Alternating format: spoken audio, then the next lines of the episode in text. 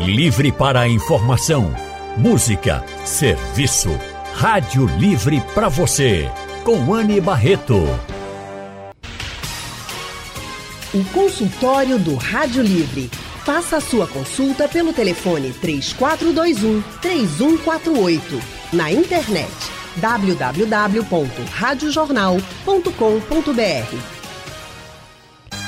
O consultório do Rádio Livre hoje vai tratar sobre dor no nervo ciático. A dor intensa muitas vezes até trava a pessoa. Mas o que causa essa dor e o que ela significa? Para responder a essas e outras perguntas, nós convidamos o médico ortopedista Dr. Carlos Romeiro. Dr. Carlos é especializado em cirurgia da coluna, é membro da Sociedade Brasileira de Coluna e atende no Instituto de Coluna e Ortopedia Especializada e também na Clínica Regenere Boa tarde, doutor Carlos Romero, seja bem-vindo ao consultório do Rádio Livre. Boa tarde, Anne. É sempre um prazer estar aqui falando com você. Boa tarde, Jefferson, que é um grande colega e neurocirurgião que vai estar com a gente. É um prazer falar com você, com o seu público e tirar todas as dúvidas a respeito das doenças da coluna vertebral. A gente que agradece muito recebê-lo aqui, doutor Carlos. Sempre um prazer recebê-lo aqui no consultório do Rádio Livre. E nosso outro convidado, como o senhor disse, é o Dr. Jefferson Souza. Dr. Jefferson é médico neurocirurgião há 20 anos e especialista em dor. Ele atende nos hospitais Esperança do Recife e Olinda e é diretor da clínica Gruner. Boa tarde, Dr. Jefferson. Seja também muito bem-vindo ao consultório do Rádio Livre. Boa tarde, muito, muito obrigado pelo convite. E assim como o Dr. Carlos falou, espero contribuir para tirar dúvidas dos, dos ouvintes todos. Ah, com certeza vai. Tenho certeza vai ser uma troca aqui de orientações e também vocês vão responder muitas dúvidas dos nossos ouvintes. Inclusive, esse consultório, ele foi uma sugestão do nosso ouvinte Andrade, lá de Olinda. E por isso nós estamos fazendo aqui o consultório para todo mundo. Ele disse que estava com muita dor no nervo ciático no dia que ele ligou para cá e pediu para que a gente fizesse um consultório sobre esse problema. Deixa eu, só, deixa eu já avisar aqui aos nossos ouvintes, você que está nos escutando de qualquer lugar do mundo, vocês podem participar com a gente mandando mensagens para o nosso WhatsApp, fazendo perguntas, tirar, tirar dúvidas. O número do WhatsApp da Rádio Jornal é o 99147 8520, tá? Para vocês fazerem as perguntas para os doutores Carlos Romero e Jefferson Souza. Se vocês quiserem conversar ao vivo com os especialistas, é só ligar para o telefone da Rádio Jornal. Para você ligar, o telefone é o 3421 3148. Quando a gente fala de dor nervo ciático, muita gente pode pensar assim: ah, a gente vai procurar um ortopedista, né? Mas nós estamos recebendo aqui o Dr. Carlos Romero, que é ortopedista, e o Dr. Jefferson Souza, que é um neurocirurgião, porque as duas especialidades podem ser indicadas para o tratamento de acordo com a origem do problema. Então, Doutor Carlos, explica para os nossos ouvintes quando, por exemplo, é indicado, quando a pessoa está com uma dor no nervo ciático, e é indicado que essa pessoa vá para o médico ortopedista? Oi, Anne. Veja só, na realidade, várias especialidades podem tratar. A gente tem o fisiatra, que também é uma especialidade que pode tratar. A gente tem o anestesista, especialista em dor, é o algologista, que também pode tratar. O reumatologista. Na realidade, o, o, ciático ele é uma confluência. Muita gente acha que o ciático é formado dentro da coluna vertebral. Na realidade, o ciático é, um, é o maior nervo do corpo humano, o, nervo mais longo do corpo humano, que caminha por trás das pernas da gente e ele é formado na saída da coluna vertebral. A coluna ela sai em uns nervinhos bem fininhos, que a gente chama de raiz nervosa, e algumas raízes se juntam para formar um nervo mais calibroso, que é o nervo ciático. Hoje em dia, a Sociedade Brasileira de Coluna, que é, digamos assim, a sociedade que, que congrega os especialistas em coluna, ela é composta tanto por neurocirurgiões como por ortopedistas. Então, Especificamente nessa área de coluna vertebral, há uma confluência de interesses, digamos assim. Então, é claro que existem, por exemplo, existem ortopedistas que tratam de joelho, existem ortopedistas que são especialistas em coluna, como é meu caso. E existem neurocirurgiões que só fazem crânio, por exemplo, existem neurocirurgiões que fazem coluna. Então, é, é, eu costumo falar, muita gente me pergunta de quem é a coluna, se é do neurocirurgião ou do ortopedista. Eu sempre digo que a coluna é do paciente, ele deve procurar o médico que ele se sente mais é, confortável e tem mais segurança e, e, e, e se sente realmente seguro para conduzir seu tratamento. Então, as dores que irradiam pela face posterior da perna, que a gente chama de forma genérica de ciatalgia, ciática, ciátago vem do ciático e algia vem de dor, então a gente chama de ciatalgia, que tem diversas causas para ciatalgia. Por exemplo, uma hernia de disco, uma estenose canal lombar, uma síndrome do piriforme, várias causas podem levar a isso. Então, essas, é, esse quadro de dor que corre pela perna, com aquela, com aquela característica de dor cansada, é, que a gente chama de cetalgia, ela pode ser tratada pelo ortopedista ou pelo neurocirurgião, contanto que eles sejam aqueles que se dedicam ao tratamento das doenças da coluna vertebral. E o próprio paciente pode ir atrás do, do especialista, ou, por exemplo, tem que passar por um clínico e o clínico é que tem que encaminhar? O correto, o correto, né, porque o sistema de saúde da gente, tanto, tanto público como privado, é um sistema de porta aberta, né? Onde o paciente marca, ele abre o livrinho do plano de saúde dele e marca o especialista é, é, por conta própria e o consultório do especialista é aberto.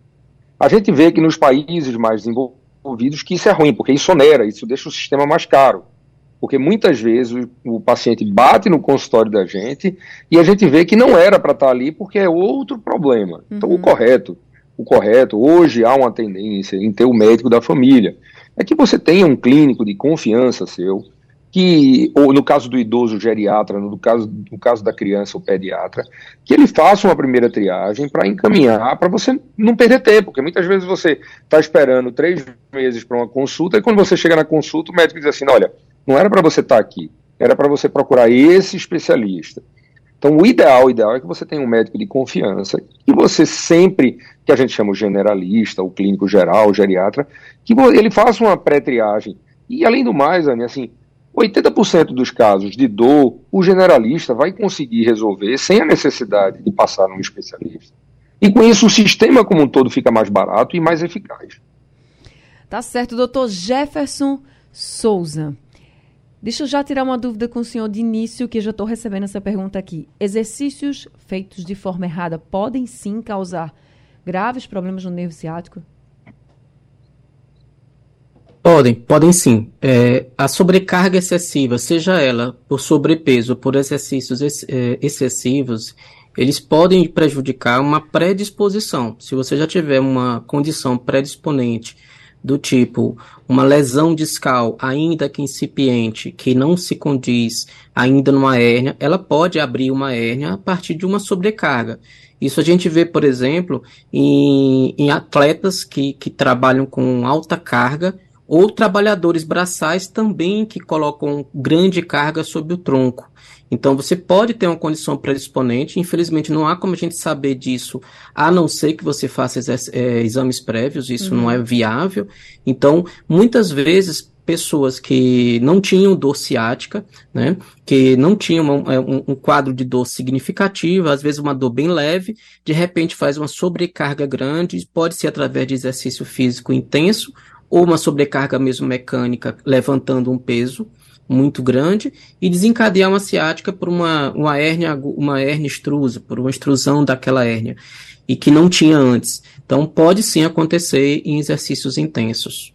O Dr. Carlos Romero já citou aí, por exemplo, casos de hérnia, como o senhor também disse, que podem causar essa dor no nervo ciático. Normalmente, quando as pessoas têm, pensam assim, ah, deve ser uma inflamaçãozinha, e aí eu vou tomar uma medicação e vou, e vou melhorar. Mas é preciso analisar caso a caso, né, doutor? A gente sempre fala muito aqui, doutor Carlos é testemunha disso, que essa coisa da automedicação é muito ruim. Mas nesse caso do nervo ciático, assim, o que, que uma automedicação pode trazer de consequência, por exemplo? A pessoa achando, ah, é uma inflamação, vou tomar aqui um remédio, na verdade não é, é outro problema. O que, que a pessoa pode ter de consequência com relação a se fosse automedicar, doutor? Assim, de uma maneira geral, a automedicação ela vai aliviar o problema temporariamente. Então a pessoa vai ter aquela sensação de que o problema foi resolvido superficialmente, né? Com uma medicação de dois, três dias. E às vezes o problema é muito mais sério do que é, é, uma coisa simples, por exemplo. Pode ser realmente só uma contusão, pode ser só uma, uma, uma, lesão muscular, mas ela pode ser uma hérnia maior, uma hérnia grande com compressão do nervo. E alguns outros casos, a gente já vê casos, por exemplo, de tumores do próprio nervo de tumores das raízes nervosas que podem fazer uma mimetização, uma, uma similaridade com essa dor, uma dor ciática de causa neural, de causa é, tumoral. E aí muitas vezes o paciente fica usando medicamento meses e meses e meses, porque toda vez que ele tem uma crise ele toma medicação e passa, e prorroga mais o diagnóstico. E quando o diagnóstico é feito, às vezes a, a indicação cirúrgica é quase que mandatória, porque demorou muito para se procurar o profissional adequado. Isso realmente é, acontece com bastante frequência, porque o acesso à medicação no nosso país é muito fácil também.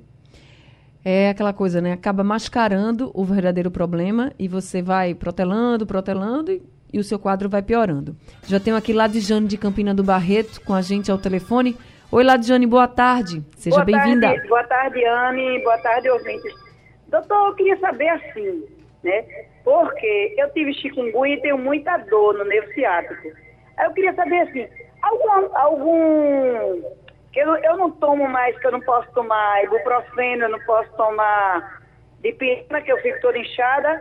Então eu queria saber assim, existe algum calçado, alguma coisa assim que eu possa usar para diminuir essa dor, porque eu tive chikungunya, aí o médico disse que piorou mais por causa da chikungunya. Eu queria pedir também a você, Anne, um favor. Hum. Reforce pra gente aí esse negócio do nosso posto, porque já roubaram quatro ar-condicionados, já roubaram o cadeado do latão do lixo, já roubaram as telhas, já quebraram o container onde, onde tem, onde a gente de saúde atende. Pelo amor de Deus, ajude a gente. Obrigada aí, Anne. Boa tarde. Obrigada, Ladiane. Pode deixar, viu? A gente vai tentar sim fazer essa reportagem. Já fizemos a denúncia aqui, chamando atenção aí para a Secretaria de Saúde. Obrigada por você participar aqui do consultório também. Então, doutor Carlos Romero, chikungunya e nervo ciático. O que, é que você pode dizer para Ladjane, que diz que não pode tomar um monte de remédio e até pergunta se algum tipo de calçado piora essa dor ou pode melhorar? É, é, Ladiane, olha só, a, a chikungunya é uma doença interessante, né? Assim, o pessoal da reumatologia vem estudando bastante porque ela deixa uma síndrome inflamatória que se caracteriza por dores articulares difusas durante um período prolongado. A gente vê relatos de paciente com mais de um ano se queixando de dor articular difusa. Mas a associação específica com o ciático na chikungunya é, é, é difícil a gente a, a afirmar isso aí porque a característica da chikungunya realmente é o comprometimento articular, é dor nas juntas, né, assim, dor nas juntas das mãos, dor nas juntas dos quadris, dor na região lombar, dor nos joelhos, dor nos pés intensa, porque tem as juntazinhas dos pés. Então, a, a questão do, do, do, nervo ciático é, é, também toda dor que corre por trás da perna, corre no bumbum, o pessoal já chama de ciatalgia, né, de dor no ciático. Precisa diferenciar bem se realmente o ciático é responsável pelo diagnóstico daquela dor. Em boa parte dos casos, não. Então, se, me parece que Dona Ladiane tem uma síndrome pós-chikungunya, que a gente Isso. chama, que é tratado pelo reumatologista, que precisa fazer outros medicamentos é, para poder modular essa resposta inflamatória aí a médio e longo prazo e poder melhorar. Em relação a calçado, a, o melhor calçado que existe é, é, é aquele calçado que é muito confortável, assim evite o uso de salto alto, por exemplo, mulher. Muita gente pergunta, pode usar salto alto? Olha, poder pode, mas você não pode utilizar salto alto como rotina. Tem mulher que até a sandália havaiana é salto alto, né? Então, você não pode ter aquilo como rotina, né? Você precisa de um sapato confortável, que tenha mobilidade, permita que seu pé mobilize normalmente, que às vezes a gente usa aquele calçado muito duro e o pé fica imobilizado durante muito tempo. Então, um salto, o melhor calçado que existe é aquele que te dá conforto, um tênis confortável, um sapato confortável. Todo mundo aqui olhando para mim e apontando o dedo. Olha aí, olha aí, eu rindo, né? Porque. Mas é isso, coisas de mulher, né, gente? Vamos embora, a gente tem que ficar atento também a essa coisa do calçado, é importante, é porque aqui a gente trabalha de salto. Sim, doutor Jefferson, como é que se faz, como o doutor Carlos Romero colocou, que qualquer dor, por exemplo, né, que vai irradiando aí para a perna, as pessoas já pensam que é do nervo ciático. Como é que vocês conseguem fazer o diagnóstico preciso? Existe algum exame, por exemplo, que vocês fazem para dizer assim, isso é ciático ou não é ciático? Doutor Jefferson, ative o microfone, porque ficou sem áudio. Aí no seu celular ou no computador, a gente não está conseguindo lhe ouvir. Está conseguindo ver aí o áudio? Deixa eu ver se o doutor Jefferson consegue. Fale agora com a gente. A gente não está conseguindo ouvir. Eu vou pedir então para que o pessoal aqui da produção converse com o senhor para tentar ajustar esse áudio e vou passar aqui a pergunta para o doutor Carlos. Então, doutor Carlos, como é que vocês identificam que aquele problema é realmente do nervo ciático? É, o primeiro passo, Anne, é, sem dúvida, é o exame clínico. A gente, a gente começa com a história do paciente, ele vai contar qual a região do corpo que ele sente dor. A, a, região do nervo ciático é aquela região que desce pela região do bumbum, pela parte posterior, pela parte de trás da coxa e ultrapassa a linha do joelho, indo até a, a, a batata da perna, a panturrilha, podendo ir até o pé. Então ele se queixa dessa dor. Aí o segundo passo é o exame clínico. Existem alguns testes clínicos que têm mais importância até do que alguns exames diagnósticos. Por exemplo, existe um teste que a gente chama de teste de Lazeg. O é o, o, primeiro médico que descreveu esse teste, que basicamente consiste em levantar a perna com o joelho esticado. Então, nessa situação que a gente levanta a perna com o joelho esticado, a gente promove um estiramento do ciático que simula aquela dor. Então, quando a gente vai fazer aquele teste, o paciente diz assim: ai, ai, ai, tá doendo, porque simula a dor. Está doendo onde? Vai até a batata da perna, ou seja, a dor corre por toda a extensão do nervo ciático. Então, a partir do momento que você tem a história clínica, o exame físico, você tem uma hipótese diagnóstica, a gente precisa agora diagnosticar de onde é que vem a compressão, o comprometimento do ciático. O comprometimento do ciático, de uma forma simples de entender, ele pode ser de dois tipos. Ele pode ser dentro da coluna ou fora da coluna. Dentro da coluna, a hérnia de disco, que é um fragmento de disco que comprime, é a causa mais frequente, mas muitas vezes em pacientes idosos, devido ao desgaste do envelhecimento da vida, e tem as estenoses, os estreitamentos, onde o espaço disponível para o nervinho que vai formar o ciático fica apertado e causa dor. E fora da coluna tem algumas outras síndromes que podem causar compressão, sendo uma das mais frequentes o que é chamado da síndrome do piriforme, o piriforme, entre as causas fora da coluna, extra-coluna, a gente tem a síndrome do piriforme, é um exemplo forte. O piriforme é um músculo que está no bumbum e que, devido a a gente passar muito tempo sentado, a gente não fazer alongamento, a gente não fazer atividades físicas adequadas, ele fica espessado. E o ciático, que pode passar por dentro ou ao lado dele, pode ser comprimido fora da coluna e simular uma hérnia de disco. Então a gente precisa ter esses diagnósticos diferenciais. Então, a partir daí, a gente parte para exames. Hoje, o exame mais fidedigno, o exame de imagem, é a ressonância nuclear magnética. Antigamente tinha tomografia, mas a tomografia é um exame para ver mais osso. A ressonância a gente consegue ver melhor o nervo, consegue melhor ver o músculo, consegue ver melhor o que a gente chama de partes moles. Então, a partir daí, preencheu todos os critérios, tem o quadro clínico, tem o exame físico, parte para o exame diagnóstico, para fechar o diagnóstico com a ressonância. Eu já tenho outro ouvinte aqui conosco, é o Sebastião do IPSEP, quem está agora ao telefone. Oi, Sebastião, boa tarde, seja bem-vindo. Boa tarde. É, eu, eu, eu, gostaria de saber do doutor o seguinte, eu tive chikungunya em 2015 e da pra cá eu fiquei sentindo dor na perna esquerda. Eu, na época que eu tive chikungunya, o médico passou o remédio em mim, um tal de Reuquinol, para eu tomar seis meses e passou também meloxicam, que é um anti-inflamatório, para tomar duas semanas. Então, mas eu não fiquei, fiquei sempre sentindo isso. No tempo desse pra cá, eu comecei a ter edema na perna, na perna esquerda. Aí eu falei com o cardiologista, ele passou esse remédio Daflon de mil. Eu tomo, quer dizer, é aquele negócio, durante o dia a perna tá aquela perna bem grossa, quer dizer, bem bonitinha, né? Bem, bem enfeitadinha. Quando é no outro dia, aí ela amanhece de sem edema, né? Amanhã, parece que até que eu fiquei bom. Aí depois aí volta de novo durante o dia, quando é a noite tá. Eu gostaria de saber se isso realmente ainda é, é assim, sintoma da chikungunya. Tá certo, doutor Carlos, você pode responder a ele? Ao Sebastião? É, é, claro, claro. Olha, a história que ele fala é clássica de uma insuficiência venosa. Veja só, ele durante o dia, ele está andando com a perna para baixo, a perna vai inchando, inchando, inchando. Porque o sangue da gente, para voltar para o coração, para descer para a perna é fácil, porque você tem tanto a artéria pulsando, como você tem a ação da gravidade. Mas o sangue para subir de volta da perna para o coração é um pouco difícil. Precisa de uma ação muscular adequada, precisa de uma série de coisas. Então, durante o dia, ele está andando, a perna vai inchando, inchando, inchando, inchando, inchando, o sangue não consegue voltar.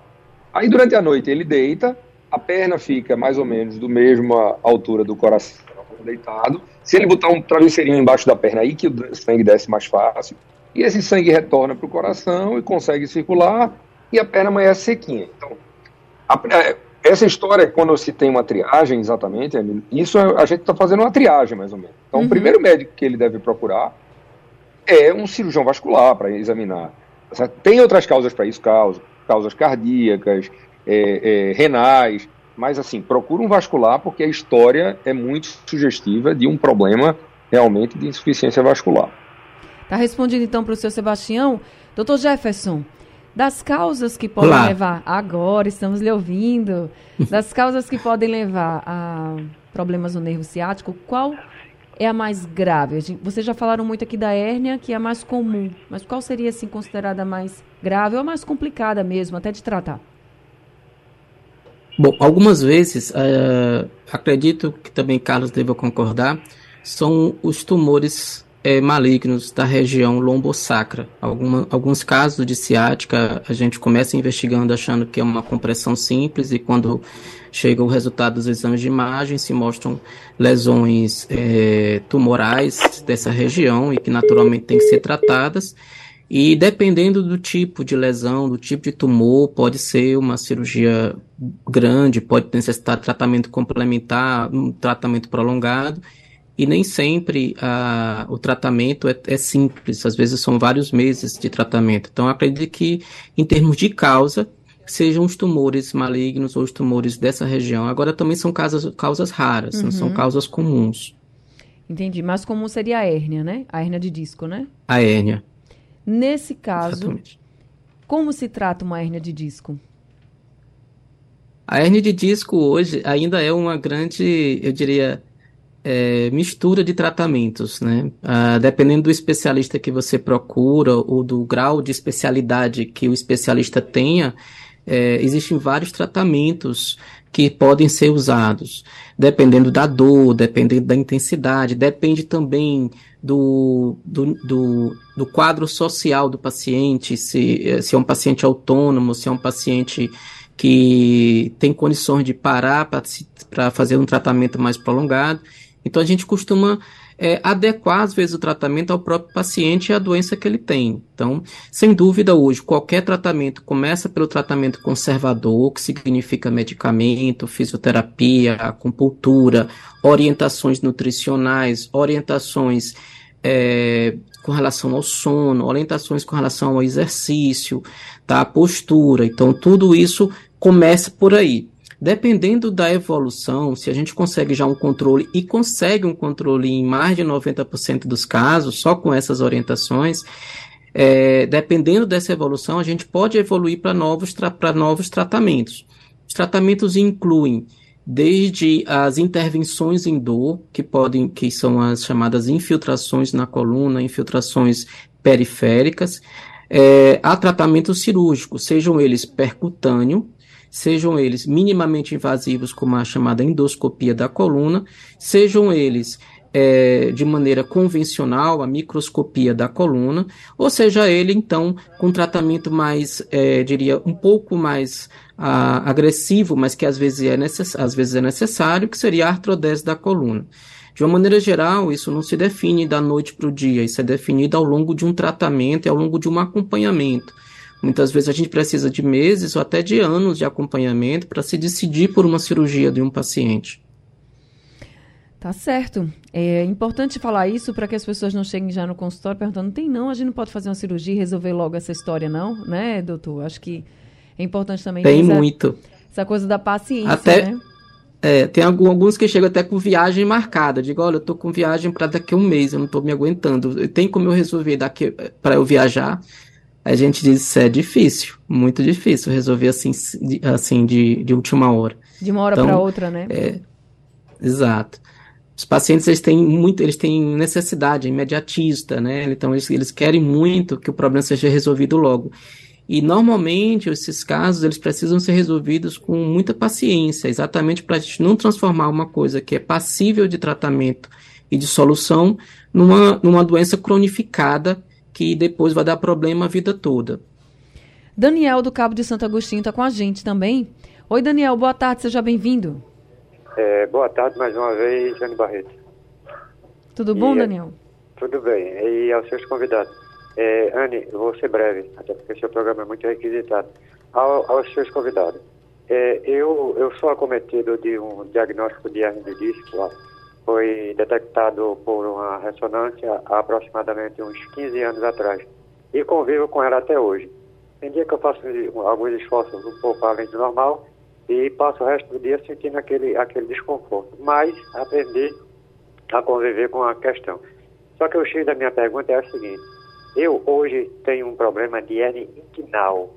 Eu fiz todos os procedimentos para passar possivelmente por uma cirurgia.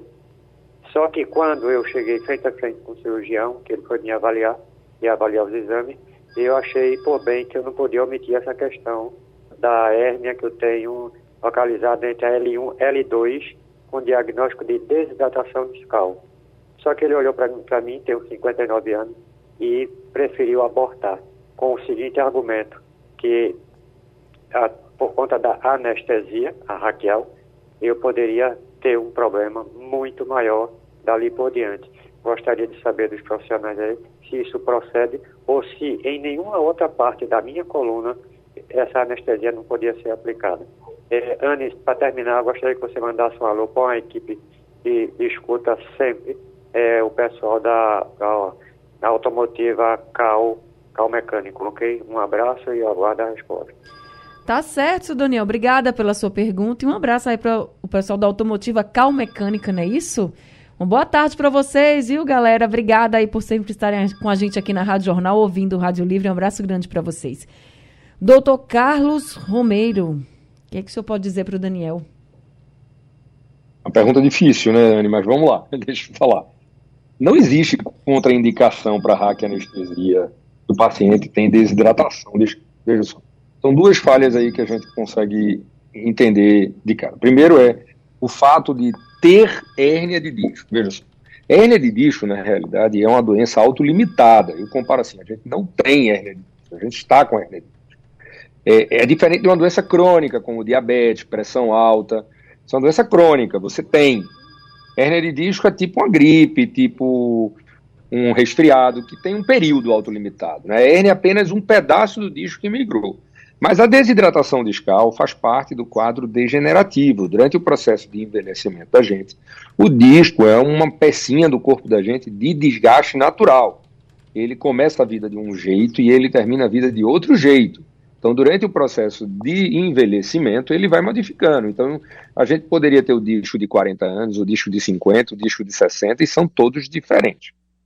Mas mesmo que ele tenha um quadro de desgaste um pouco mais acerbado em L1, L2, para aumentar o nível de segurança, o ideal é que ele fizesse uma consulta pré-anestésica, que ele levasse os exames para o anestesista, que vai fazer o procedimento anestésico para aquela hérnia, para que possa ser programado, assim, a hernia inguinal que ele falou.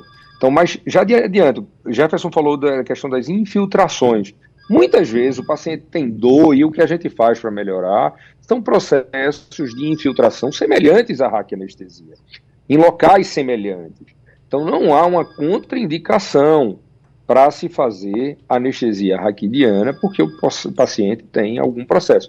Excetuando processos, como o Jefferson falou, tumorais, excetuando processos infecciosos, se o paciente tem uma infecção na coluna, que a gente chama de espondilodicite, não pode fazer um hack, mas o resto não. Então, é, é, o ideal é que ele passe num serviço de anestesiologia, faça uma visita pré-anestésica para o anestesista poder programar seu procedimento Assim como o anestesista passa na gente para a gente programar a cirurgia, eu não posso chegar no centro cirúrgico e conhecer o paciente naquele momento, sem saber a história, sem ter acompanhado. Então, o ideal, ideal, no mundo ideal, é que o anestesista ou alguém da equipe de anestesia tenha visto previamente o paciente e isso esteja tudo bem documentado e relatado. Então, é, é, não há contraindicação para esse tipo de anestesia, não. Tá certo, tá respondido então para o seu Daniel. Obrigada, viu, seu Daniel, por ter conversado aqui com a gente. E a Marcela mandou um áudio aqui para o nosso WhatsApp. Vamos ouvir o que é que ela pergunta. Boa tarde, Ana. Aqui é Marcela de Águas Concluídas. Queria saber uma informação, queria saber. Quem tem uma dor do lado direito, descendo para a perna direita, é o quê? Pode ser nervo ciático, doutor Jefferson? Pode, pode sim. É, é preciso só avaliar do ponto de vista físico se essa dor é uma dor que vai pela frente da perna, se vai por trás da perna, se é uma dor que começa no quadril ou começa na coluna lombar, até onde desce essa dor exatamente, se ela acaba no joelho ou se passa do joelho até o pé, avaliar em que momentos ela aparece, se é aos esforços físicos, se é após uma flexão da coluna, ao se abaixar, se é pela mais pela manhã ou mais à noite então, esses detalhes são importantes para a gente ter um diagnóstico, mas ela pode ter sim uma dor ciática. Essa dor ciática pode ser de origem da coluna vertebral, como o doutor Carlos já explicou bem, de dentro da coluna, do, do, lado de fora da coluna, do próprio quadril, mas uma dor persistente que não desaparece, ela tem que ser investigada.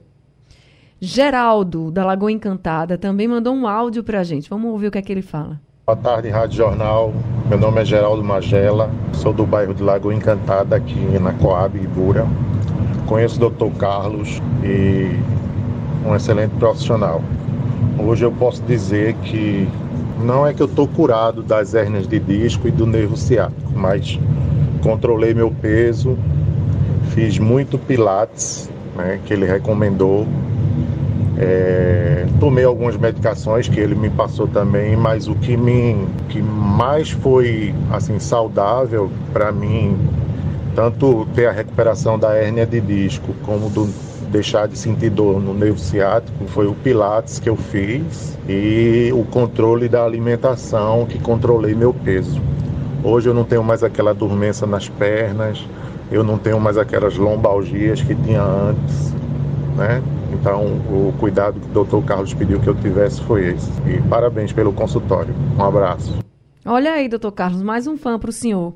Geraldo, obrigada também, viu, pela participação aqui com a gente. Geraldo, ele levanta aqui alguns pontos. A gente começou o consultório falando também sobre exercícios que são feitos erradamente e que podem, né, causar uma dor no ciático, mas ele diz aqui que o senhor recomendou, doutor Carlos, Pilates. Tem exercício que é bom para quem tem realmente problema no ciático? É, hoje em dia, sendo Geraldo, eu lembro demais de Geraldo, Geraldo Magela. É, obrigado pelas palavras, viu? Eu, é, é, Anne, hoje em dia é recomendado né, é, é, o retorno mais precoce possível à atividade física. Veja, é, Jefferson falou muito bem que atividade física é excessiva. O que é atividade física excessiva?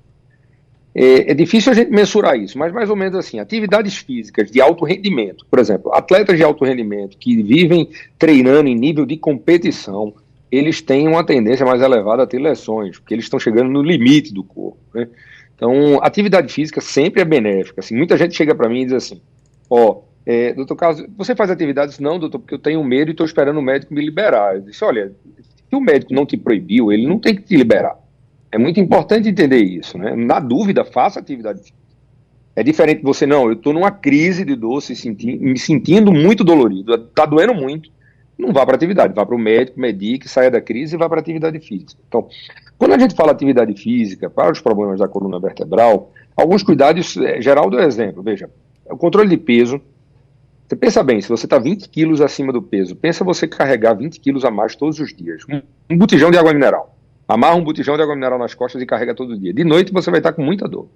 Então, controle de peso, o reforço da musculatura, que a gente chama core, que é a musculatura do centro, é importantíssimo. O alongamento das estruturas.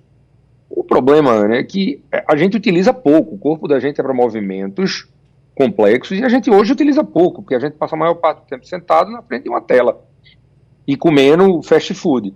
Então, isso é muito, muito ruim, traz consequências. A coluna sofre, tudo isso sofre. Então, o processo é Tá com dor, trata a dor o mais rápido possível, reabilita, o mais rápido possível, volta para atividade física.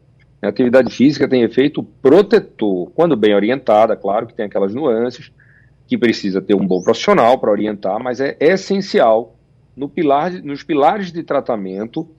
Quando a gente pega um paciente com dor, a primeira coisa que a gente tem que pensar é eu, o que, que eu preciso fazer para esse paciente voltar a seus níveis normais de funcionalidade, ele voltar a trabalhar, voltar a fazer atividade física o mais rápido possível. Então, atividade física é essencial, sim. Agora a gente está encerrando o consultório, mas tem uma pergunta que eu não posso deixar de fazer. É um ouvinte que diz que tem uma tia em Lagedo que não consegue mais andar, está na cadeira de rodas, que de lá encaminhou ela para um especialista em coluna aqui no Recife, mas que a família está com muita dificuldade em conseguir essa consulta. Ele não diz nome, não diz hospital. Aí ele pergunta é, como é que faz para ela passar por esse especialista através da regulação da cidade. Vocês, seu, doutor Jefferson, o senhor sabe como é que funciona isso? A questão de quem está no interior e vem para cá para ser atendido? Quais hospitais, por exemplo, aqui no Recife, que tem esse atendimento? A gente tem alguns hospitais públicos em Recife que têm atendimento especializado em coluna, como o Hospital Getúlio Vargas, o Hospital da Restauração, é, o Hospital das Clínicas, é, o Hospital Otávio de Freitas. O grande problema é a demanda. A demanda é muito alta para a quantidade de especialistas. E, a, e o outro grande problema que nós temos é o organograma mesmo, esse fluxo. O fluxo ele é muito complexo, ele infelizmente ele não é tão bem organizado. Então, muitas vezes os pacientes que que são do interior, que dependem da prefeitura, da Secretaria de Saúde da sua cidade, de interagir com a Secretaria de Saúde daqui de, do estado ou daqui da cidade de Recife, eles têm essa dificuldade de marcação, porque muitas vezes esses serviços não conseguem dar conta da demanda da própria cidade do Recife. Então não sobra vagas para oferecer às vezes para os pacientes do interior. Mas sem dúvida é um fluxo que pode ser melhorado. É, eu acho que até com o, o, o, acho que com o novo governo, talvez com a nova estrutura de saúde sendo montada, é uma coisa a ser pensada, melhorar esse fluxo e esse, e esse organograma para que possa ter espaço para receber pacientes do interior. Muito obrigada, E sem contar, Ani, só, claro. só um componente, sem contar no Hospital Regional do Agreste, em Caruaru, Sim. que é próximo a Lagedo, é, tem atendimento lá de especialista em coluna. Então, ela, ela pode pedir para a prefeitura, nesse caso específico, encaminhar para o Hospital Regional da Agreste, em Caruaru, e que ele vai ser atendido. Né? Inclusive, alguns casos de lá passam para mim, para a gente ver os casos mais complexos, eu presto serviço lá no Regional do Agreste. Então, é, é, é esse deslocamento lá, a G do Recife, é, passando por Caruaru, o Caruaru tem condições de absorver isso aí. É isso, gente. Espero que tenha ajudado vocês. Muito obrigada, doutor Carlos. Muito obrigada também, doutor Jefferson Souza. Doutor Carlos Obrigado Romero, ortopedista. Doutor Jefferson Souza aqui, ele que é médico neurocirurgião. Obrigada a todos os ouvintes que participaram com a gente. Aos doutores, portas abertas sempre aqui do consultório para vocês. Gente, muito obrigado, Ana. Consultório do Rádio Livre chegando ao fim. O Rádio Livre também. A produção foi de Gabriela Bento, trabalhos técnicos de Big Alves e Edson Lima. No apoio, Valmelo, a coordenação de jornalismo é de Vitor Tavares e a direção é de Mônica Carvalho. Sugestão ou comentário sobre o programa que você acaba de ouvir, envie para o nosso WhatsApp 99147 8520.